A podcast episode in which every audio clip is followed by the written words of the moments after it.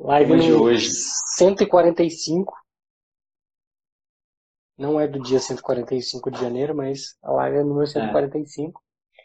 É. E hoje o tema foi sugestão do meu amigo Lucas Caton. É, quem não sabe, eu gravei na, na quarta-feira um podcast no, com ele, né? Ele tem um, um canal no YouTube, tem canal no Instagram. E também já veio aqui participar aqui, já, já teve uma live com ele aqui. E também o primeiro podcast também foi com ele. Então, uma pessoa que eu tenho muito carinho. E sugeriu esse tema, eu falei, bem pensado. Boa. Por que não, né? Que basicamente Sim. é o seguinte: a síndrome do impostor. Quem já ouviu falar da síndrome do impostor, comenta aí, por favor. Então, vamos lá. É. Fala a verdade que eu não, não conhecia essa síndrome até o Lucas falar, falar que ele sugeriu esse tema. E aí eu fui dar uma lida. Realmente, não, não tinha ciência do nome, talvez, mas esse comportamento talvez eu já tenha visto por aí, né? É, eu já conhecia, embora não no detalhe que nem eu entrei agora, de, de aprofundar exatamente, Sim. mas eu já conhecia a síndrome do impostor. Mas vamos lá. É, a síndrome do impostor, ela foi primeiramente é, detectada, vamos dizer, ou observada uhum. na década de 70 por uma psicóloga. E é, 70% dos profissionais que sofrem com isso são mulheres, né? São, não, na verdade não. 70% dos é. profissionais sofrem ou já sofreram e a grande maioria são mulheres. Tá? Não é 70% são mulheres, não. A Sim. grande maioria dos que são afetados são as mulheres. É, e quando ocorre, é, geralmente ela está na época da faculdade, geralmente ela está começando uma carreira profissional, é quando Sim. ela se dá conta do tamanho da responsabilidade que tem, quando ela se dá conta do, do, do do novo cenário que ela está enfrentando, né? Sim. É, o que acontece resumidamente é assim, o que essa síndrome traz para você? Quando você está no começo ali, entrando na, na, área de universidade, quando você acaba a universidade, você se depara com o mercado de trabalho, que é um mercado super competitivo, e pessoas que parecem ser super competentes, e gente que dá conta de vai para o trabalho faz um monte de coisa, e você, por estar tá vindo de um diferente de faculdade, que a responsabilidade é menor, com certeza, não se vê pronto para competir nesse mercado.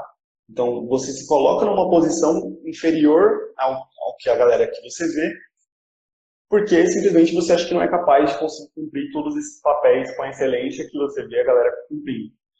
Por que ele acontece mais com as mulheres? Porque, infelizmente, hoje, ainda no mercado de tecnologia, a gente vê muito mais homem em cargo grande. Então, as mulheres meio que não se sentem simbolizadas, digamos assim. A gente não, não consegue entrar nesse mérito, mas, enfim, mais ou menos isso que, que dá, dá a entender nos estudos e tudo mais que a gente leu. Então, o que acontece? Quando eu saio da faculdade e entro no mercado de trabalho, eu vou me comparar com quem? Provavelmente com o CEO né, da área em que, que eu estou estagiando. E você vai olhar o CEO que está muito distante, tem um gap muito grande de, de carreira para chegar até lá, e pensa que, pô, eu não sou nada, eu não sei fazer nada, porque o cara sabe fazer tudo e está totalmente errado, né? E aí que cria-se a síndrome de se achar menor do que o seu amigo do lado e conseguir só enxergar as qualidades que ele tem, não as suas. E aí, enfim, já vira uma bola de neve quando vai ver você está numa situação de, de incômodo, uma situação que você se joga para baixo, né? E aí não consegue performar com qualidade. É um ponto que você falou, né? Essas pessoas, elas tendem a se comparar muito com outras pessoas. Né? Sim é, a olhar muito para o que, olha, ele tem isso, eu não tenho isso, ele sabe fazer isso, eu não sei fazer isso, e não conseguem é, passar por esse processo. Né? A pessoa que tem aquilo passou por um processo para ter aquilo. A pessoa que uhum. sabe aquilo passou por um processo para saber aquilo. Não é algo instantâneo. Né? Então, isso é um, um primeiro, um, um, dos fatores, né? Acaba se espelhando mais no outro, olhando mais no outro, olhando sempre para a grama do vizinho ser mais verde e esquece que se ela não plantar e regar, a grama dela nunca vai ficar verde. Ela nunca vai chegar, exatamente. exatamente. Elas. Essas, essas pessoas também costumam não reconhecer elogios, né? Quando alguém elogia, fica meio cabreiro, já acha que tem alguma coisa errada, ah. já olha é, sempre com uma desconfiança. Sim. Aí a pessoa já se colocou totalmente na posição inferior, né? Então, nada que você diga para ela ou que você é, coloque para ela como um bom ponto, vamos colocar aqui um exemplo. A gente tem desenvolvedores na, na empresa e tem que tem, infelizmente, essa síndrome. Então, se você elogiar o código dele, ele sempre vai achar alguma coisa, vai achar que você está sendo sarcástico, talvez, porque ah, o código dele não é tão bom quanto o do próximo, ele não sabe fazer tanto quanto o do próximo. Ou pior, se você estiver em algum planning poker, ele nunca julga a opinião dele, ele nunca defende a opinião dele, porque ele acha que a opinião do próximo sempre vai ser melhor que a dele, e às vezes acaba escondendo qualidades que ele tem. Então, por mais que ele exerça um bom, um bom trabalho, por mais que ele mostre que ele consegue fazer, por mais que tudo isso aconteça, ele sempre vai achar que faz menos do que o próximo, portanto você vai perder ali um potencial grande né, nessa pessoa. É isso mesmo, Carlos. Sendo... É, é essa síndrome mesmo que a gente está falando, a síndrome do impostor. É. Isso aí. O que mais, cara? Ah, cara, é... assim, características de, de, pessoas assim. Normalmente são as pessoas que ficam quietas, que não, não falam. É, principalmente hoje, quando a gente está trabalhando em método agile, né, que a gente aposta nisso e, e acha que isso vai ficar mais é, comum cada vez mais para frente, a gente precisa que o time todo tenha voz, que o time todo defenda os seus pontos. Por mais que você esteja errado, é, é importante você defender o, o seu ponto, porque às vezes você pode somar ali com uma outra coisa ou fazer as pessoas verem por um outro lado que você não estava vendo. Então, é importante que todo time coloque a sua, o seu empenho e a sua voz nas, nas deles, nas reuniões. Até porque é um time. Então, isso acaba sendo prejudicial para os dois lados. Tanto para quem, infelizmente, pensa dessa forma, porque não vai se desenvolver como profissional, não vai conseguir aprender um time, quanto para a empresa que pode estar perdendo um potencial ali, né? Então, acaba, acaba sendo uma Cara, característica... Um ponto bem ruim do, da síndrome do impostor é que não é algo fácil de se identificar, né? É, e para sei lá, para quem gerencia uma equipe, não é fácil você identificar que você tem um membro da sua equipe que tem se depara com uhum. isso. É, geralmente a gente vai pensar que é uma pessoa com baixo desempenho, a gente vai pensar que é uma pessoa está desmotivada. É difícil a gente tratar esse assunto como sendo algo da síndrome do impostor, eu acredito. É, e e para a pessoa analisar isso, né, para a pessoa entender que, que ela está se colocando nessa situação e tudo mais, eu acho que é mais complicado ainda. É óbvio que para quem está de fora acaba sendo um pouco mais fácil, apesar de ser difícil, mas eu acho que para a pessoa é mais complicado ainda. É, é, você falou né, das pessoas. Pega.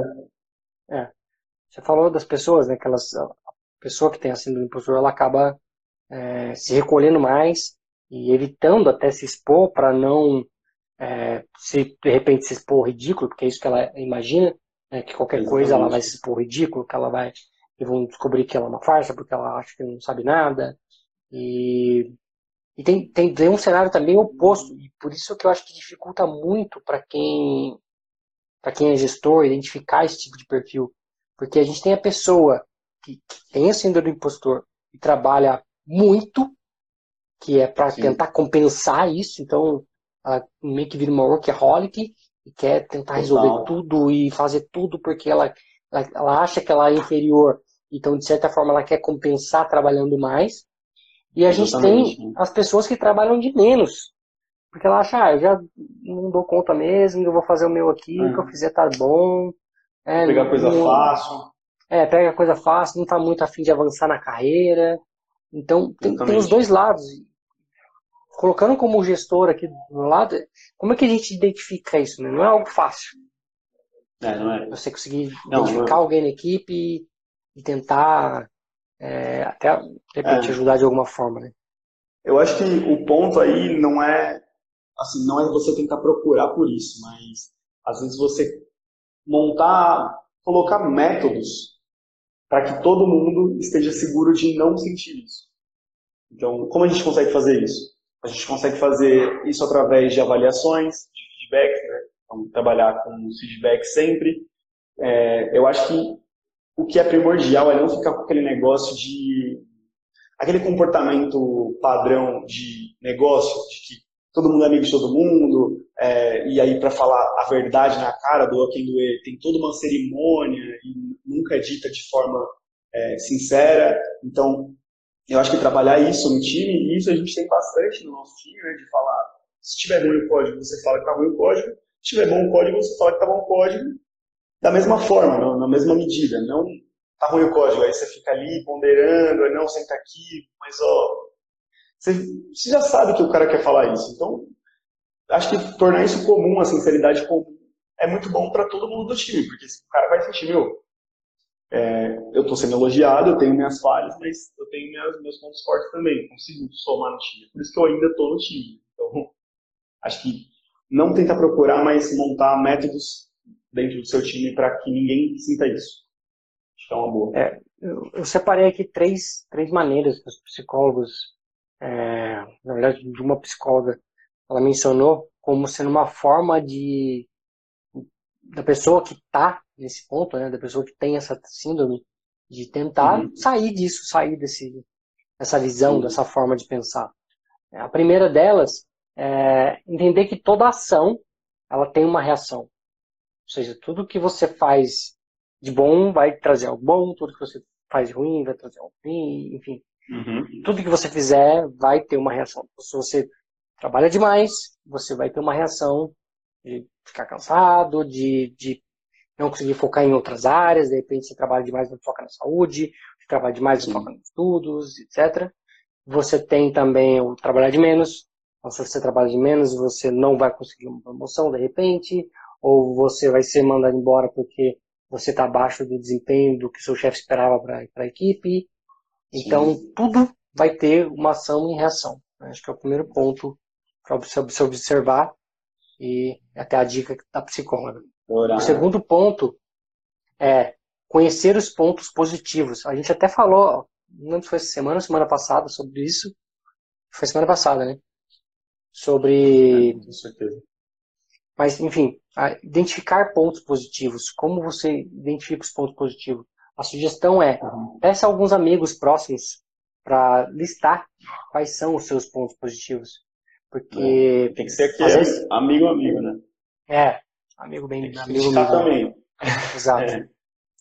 Mas, é, às vezes, a, a forma que, a, que outros olham para a gente ver como ponto positivo pode ser o que a pessoa não vê. É, ela não olha porque uhum. ela já está colocando, se colocando para baixo naquela situação e ela passar a analisar esses pontos que de fato outras pessoas sinceras estão falando, olha, dá um exemplo, você é uma pessoa que, nossa, você faz uma, uma refeição excelente, então né, você cozinha Sim. muito bem, e de repente ela já se acha que não, que não, mas nossa, meu marido odeia minha comida e coisa do tipo. Sim. Então, é, identificar isso, fazer uma listinha mesmo das coisas boas uhum. e tentar é, quando você for elogiado né, por alguma coisa boa que você fez, você lembrar de fato, olha, realmente, né, alguém já falou que eu sou bom nisso, então, é. né, de fato, Sim. vamos reconhecer que eu sou bom nisso. Não simplesmente Sim. achar que alguém está falando só porque quer, né, por bons modos, nossa, hum, você fez isso muito bem e tal. E achar que é um puxa-saquismo, alguma coisa do tipo. Uhum. É, e o é. terceiro e último. O que você ia falar? Não, eu ia falar que o que eu ia falar vem de link com o terceiro também, que é, assim, aquela coisa que todo mundo fala, né? A gente não sempre vai ter alguém que é melhor que você em alguma coisa. Só que se você for levar esse pensamento real mesmo, então você é melhor que alguém em alguma coisa também, porque sempre vai ter alguém melhor que você em alguma coisa, portanto, alguma coisa que você faz, você é melhor que alguém. Então, sempre vai ser isso, né? Não tem e aí vai de encontro com o último, que é não tentar ser perfeito. Assim, acho que é bom você saber seus pontos positivos e trabalhar neles, e é bom você saber seus pontos negativos e trabalhar neles também. Show. Qual é o último ponto? Não tem que ser perfeito. Boa. Que é exatamente isso. Exato. É, as pessoas é, se cobram muito, né? Nessa, nessa situação se cobram muito. E justamente por se cobrar muito, não se consideram capazes de algumas coisas, é, ou às vezes faz algo e não acha que aquilo é o suficiente. Então, uhum. o, o, fato de a ideia de não tentar ser perfeito é, é óbvio que algumas algumas coisas a gente quer fazer sim da melhor forma possível, a gente quer fazer bem feito, mas não precisa ser tempo todo perfeito. Né? É. Existem N fatores que podem impedir com que a gente tenha alcance perfeição em alguns momentos. É, se a gente olhar para o código, né? hoje mesmo eu estou refatorando, estava com o Arthur refatorando um trecho de código que vai impactar, sei lá, Vários. quatro, cinco, seis pontos do sistema é. e, e é algo recente que a gente fez. Mas, dado o momento que a gente fez, a gente não tinha tempo de fazer a, o processo todo pensando no tamanho. Em todos os é, casos. Né? Em todos os casos. Então a gente fez um cenário específico e agora, para a gente atingir o cenário necessário, a gente tem que refatorar um bom Sim. trecho de código. E, e eu não estou falando de refatorar código legado, não. É código de, é. sei lá, dois meses. Né? Então, Sim. se a gente quisesse ser perfeito lá atrás, talvez a gente nem, não quisesse nem conseguido terminar a primeira versão. Ah, né? Então, às vezes a gente tem que lidar com, com, outros fatores que estão além do que a gente consegue medir. Né? Tem fator Sim. financeiro, tem fator tempo, tem fator é, tamanho da equipe, o quanto você consegue abraçar, quantos projetos você está abraçando ao mesmo tempo. Então, saúde. não tem que ser perfeito, saúde. Vários fatores, né? É, porque é impossível. Né? Impossível ser perfeito. É. Mais algum ponto? Não, só isso. Acho que foram bons pontos. Legal. Então, pessoal, uma ótima, uma ótima sexta-feira para vocês, um bom final de semana. Agradeço ao meu amigo Lucas Caton pela sugestão do tema aí. E a gente se vê na segunda-feira, às 9h41. Tchau, tchau. Tchau, tchau, galera.